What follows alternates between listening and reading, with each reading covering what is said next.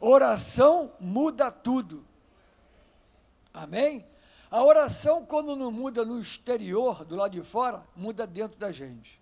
A oração, quando não muda as situações que não podem se reverter, muda o conceito dentro de nós. Não tem jeito, mas alguma coisa muda quando nós oramos. Vira para o seu irmão, diga para ele: ore.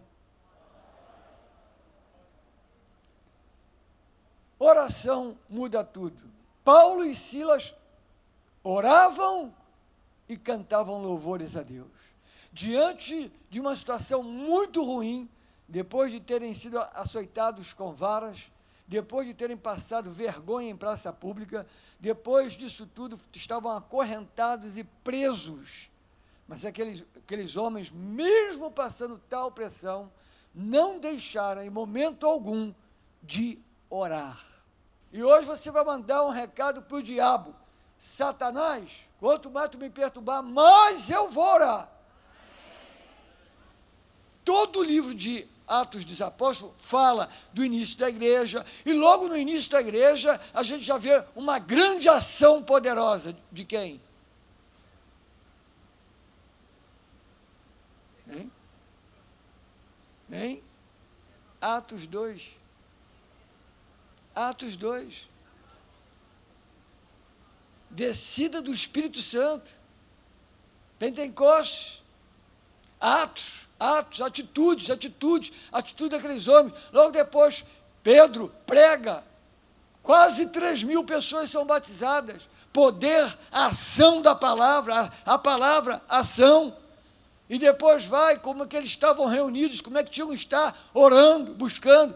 E Atos dos Apóstolos falando de oração, oração, muitas orações, mas eu quero nessa noite falar uma coisa muito importante para você. Eu quero que você veja a oração de uma maneira nova, a oração de uma maneira nova.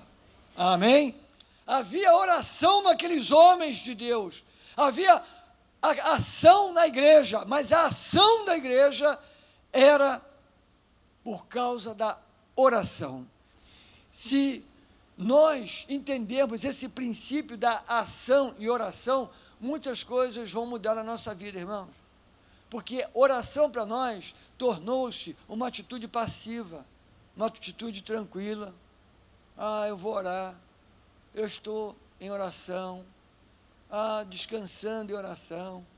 Oração para nós tornou-se aquela coisa assim: vai lá para o teu canto e ora, vai lá e fica quietinho. Muitas vezes temos que estar dentro do nosso quarto, trancar a porta, ninguém vê, ali a gente ora, busca a Deus, aleluia. Mas a oração de um quarto, de joelho quietinho, ou uma oração dia a dia, ora, oração a todo momento da nossa vida, orando em espírito, qualquer tipo de oração, tem que trazer na nossa vida uma ação do Espírito Santo. Em nome de Jesus, nessa noite, eu quero dizer para você: toda oração com capa de religiosidade vai cair em nome de Jesus. Tem que cair da nossa vida no nome de Jesus. Tem pessoas que buscam os seus deuses mais do que os crentes. E fazem coisas mais do que crente. Lamúria e busca e tem e ora a oração a deles mais do que crente. Então, não é tanto a intensidade, mas é orar crendo no que está orando. É orar realmente crendo que Deus, quando nós oramos, Ele ouve e age. É diferente, meu irmão. Amém? Nós falamos às vezes que estamos orando até como desculpa. Como é que está, meu irmão? É, estou indo, mas estou orando. E aí? Rompeu lá? Está quase, mas estamos orando. Você entende o que eu estou falando? Quando a gente pensar em oração, vamos pensar em ação, vamos pensar em mover, vamos pensar em, em atitude de Deus na terra. Se nós agirmos como os apóstolos, nós vamos obter os mesmos resultados que eles também obtiveram. Se a gente orar como eles, se houver ação de oração na nossa vida como eles oraram, nós vamos obter os resultados que eles tiveram também. Atos dos Apóstolos fala da atitude da igreja, da ação daquela igreja. E nós não temos que olhar para Atos dos Apóstolos e pensar assim: ah, que legal, que bacana, como era legal a igreja, como era uma igreja forte, poderosa. Aquela igreja, daquela, da, daquele momento, é a mesma hoje, é só depender do Espírito Santo de entender o que é abrir a boca, orar, buscar, e nós vamos ver grandes resultados na nossa vida. Hoje você vai orar e vai, algo vai acontecer na tua vida. Amém, queridos? A igreja de hoje, ela está voltada muito para o raciocínio, para a razão. A gente pensa muito, a gente é, é, ora, mas coloca na balança. A gente ora, mas ficamos assim, olhando e analisando. A nossa razão está sempre na frente. Nossos pensamentos estão sempre guiando a nossa vida. Nós não estamos agindo em oração, crendo que o Senhor vai tomar a frente, vai tomar atitude, vai fazer algo por aquilo que estamos orando. Nós não esperamos nada, não temos expectativa de nada. Oramos por orar, rotineiro. Oramos porque somos religiosos. Não! Chega! Eu quero declarar que essa igreja vai se levantar em oração e coisas poderosas vão acontecer. Até 31 de dezembro vai haver um grande mover na tua vida, na tua casa, no teu negócio, no teu chamado. Deus vai te sacudir. Amém? Voltando lá então, a igreja de hoje, ela se apartou, ela se, ela, ela, ela se distanciou de certas coisas que a igreja de Atos tinha. E uma das principais é a oração. E quando a oração, quando a razão entra no lugar da oração, aí o que, que acontece? As pessoas se mostram frias. Estou falando de crente também. Frio. A pessoa está fria. Ela fala, mas é aquela coisa assim, amém, tal. A igreja de hoje, ela tem a tendência de ser mais um clube social do que um, um ajuntamento espiritual. A igreja de hoje está tendo essa tendência de tudo ser resolvido pelas coisas naturais.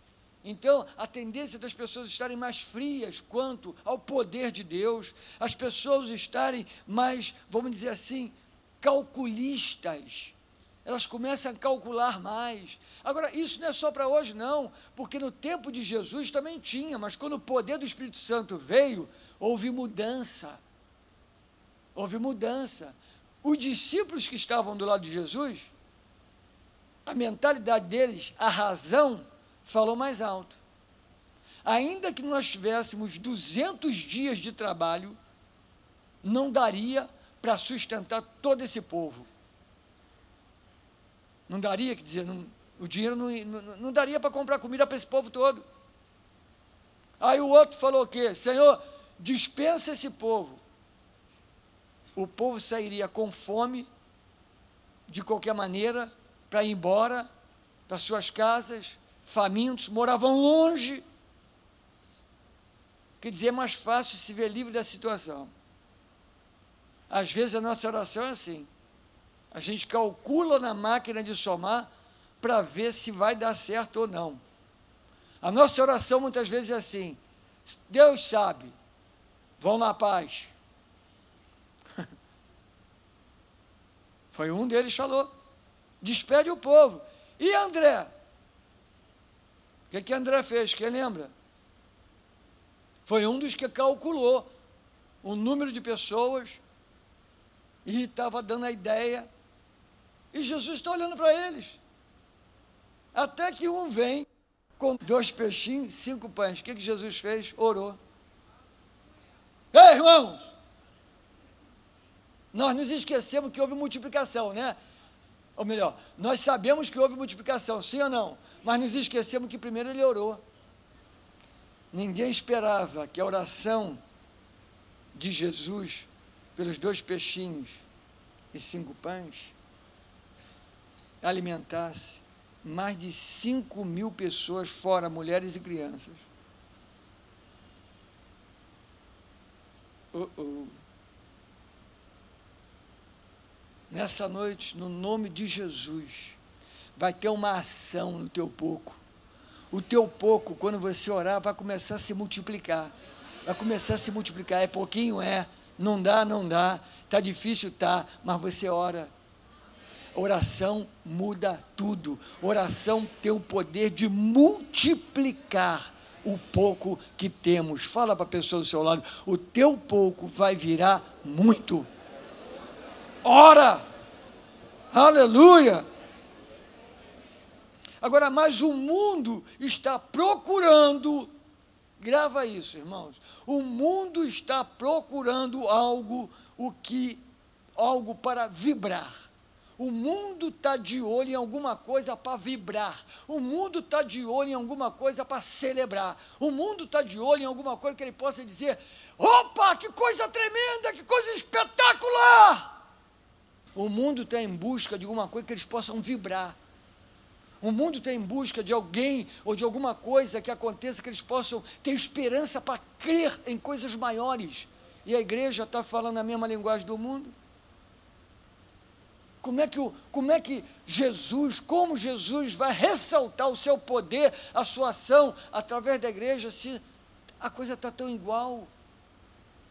É momento de coisas grandiosas acontecerem.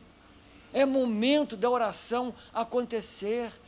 É momento daquela casa que está para divorciar, a oração entrar ali e começar a orar, e aquela casa ser completamente restaurada com novos valores. Há momento dos pais orarem e os filhos saírem, quem, quem, sabe, das drogas, do mundo do crime e voltar para Deus ou, ou encontrar com Deus. É hora de se orar e aquele câncer que está tomando aquele corpo todinho desaparecer inesperadamente, os médicos ficarem de boca aberta. É hora de coisas acontecerem para deixar os médicos, os hospitais, tudo de olho aberto, escancarado, dizendo: tem alguma coisa além da nossa força da medicina. É hora de coisas maiores começarem a acontecer.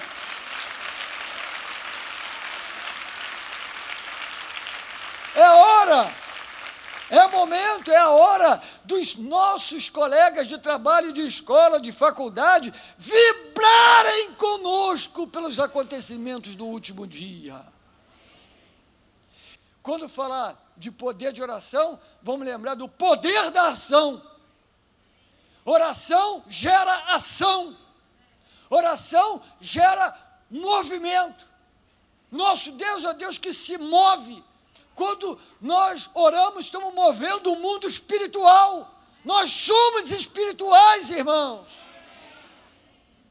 Teste Deus, prove o Senhor, ore ao Senhor, confia que o que você está orando, Ele está ouvindo e vai responder com poder. Agora, Atos dos Apóstolos 4 e 16, que é o que nós lemos, nós encontramos pertinho um do outro, no mesmo livro, falando da, da ação da igreja, a prática da igreja, encontramos o que? Houve terremoto no capítulo 4, houve terremoto no capítulo 16, mas não foi nenhum terremoto provocado pela natureza, foram terremotos provocados pela boca de quem ora. Olha a oração de Jesus. Jesus orou várias vezes. Mas olha, olha essa oração: orar por um cara que morreu há quatro dias.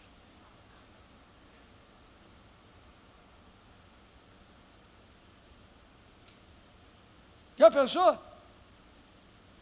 E era amigo dele. Família que ele amava muito, a Bíblia diz. Lázaro morreu. Jesus pede para levá-lo até a sepultura.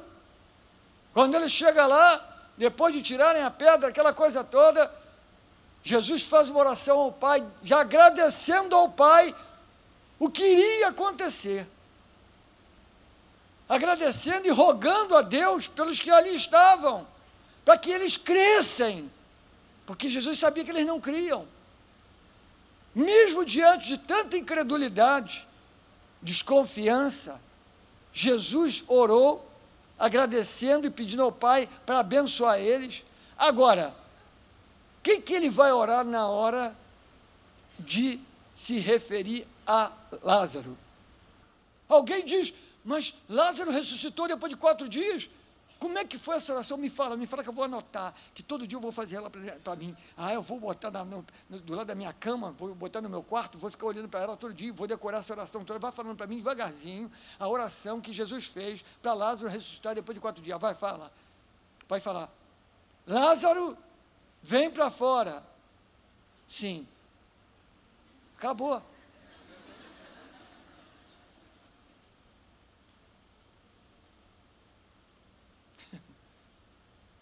Lázaro, vem para fora.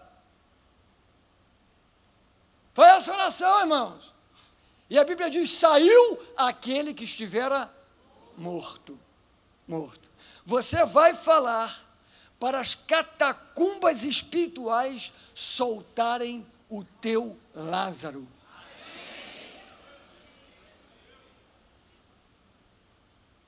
Tem coisas da tua vida que talvez você pense: acabou, acabou, morreu, já era. Mas Deus está dizendo: não morreu. Fale para a catacumba espiritual, dê uma ordem nessa noite, em nome de Jesus Cristo, catacumbas espirituais que mataram o meu prazer, mataram o meu sonho, mataram a minha alegria, mataram o meu casamento, mataram o meu ministério, mataram meus dons, mataram a minha alegria. Agora, Vem para fora alegria, vem para fora o sonho, vem para fora o propósito, vem para fora a vida, vem para pôr, vem para fora, vem para fora.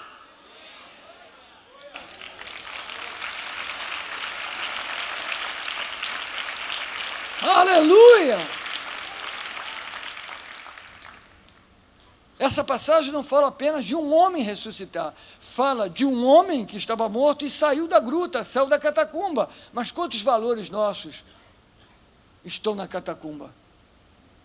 Estão precisando de uma ordem para sair de lá. Catacumbas espirituais hoje vão ser removidas, porque vai sair lá de dentro aquilo que te pertence, o teu Lázaro, né? aquilo que pertence a você, aquilo que você ama, aquilo que passou, que acabou, vai sair em nome de Jesus. Fala para a pessoa do seu lado, eu creio. Estou aqui porque eu creio, estou aqui porque eu sou espiritual, estou aqui porque eu creio. Glória a Deus, queridos. Amém? Vai acontecer essa semana na sua vida. Portas se abrindo um mundo espiritual, sendo sacudido para a glória de Deus vir e operar de uma maneira nova grandes milagres da sua vida. Você crê? Se crê, fique em pé, vamos orar.